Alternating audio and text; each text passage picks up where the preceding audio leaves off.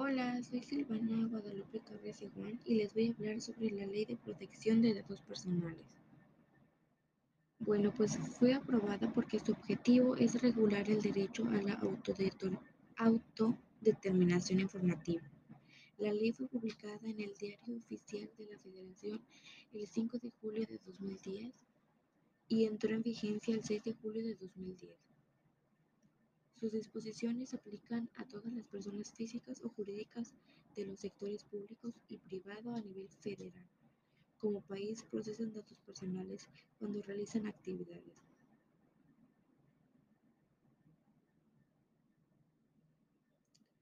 Em, ya dado eso, eh, empresas como bancos, compañías de seguros, escuelas, eh, empresas de telecomunicaciones y algunas otras deben cumplir con lo establecido por la ley. Se determina el contenido del artículo 16, numeral 2 de la Constitución y se otorga al titular, el denominado derecho arco. ¿Ok? Aunque en esto como que vincula o está relacionado el acceso, ya ha quedado eh, que los datos son son privados, ¿verdad? El titular puede saber si sus datos se han agotado. La corrección, que es el derecho a solicitar la corrección de sus datos.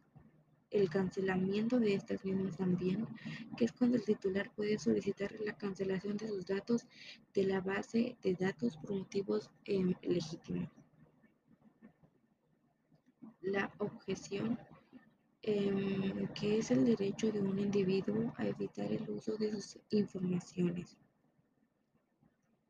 Em, también señala que su propósito es proteger la privacidad de las personas y su derecho a la seguridad de la información.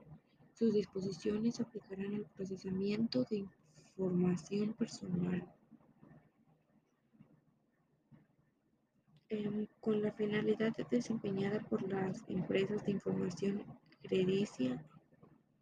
Em, el mismo capítulo se define em, como principales términos del reglamento, en los que son básicos los conceptos de datos personales sensibles, titular, responsable, tercero y tratamiento.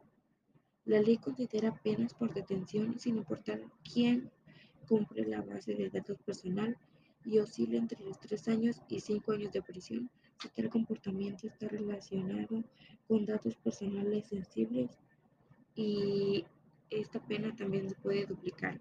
Muchas gracias y esto es todo.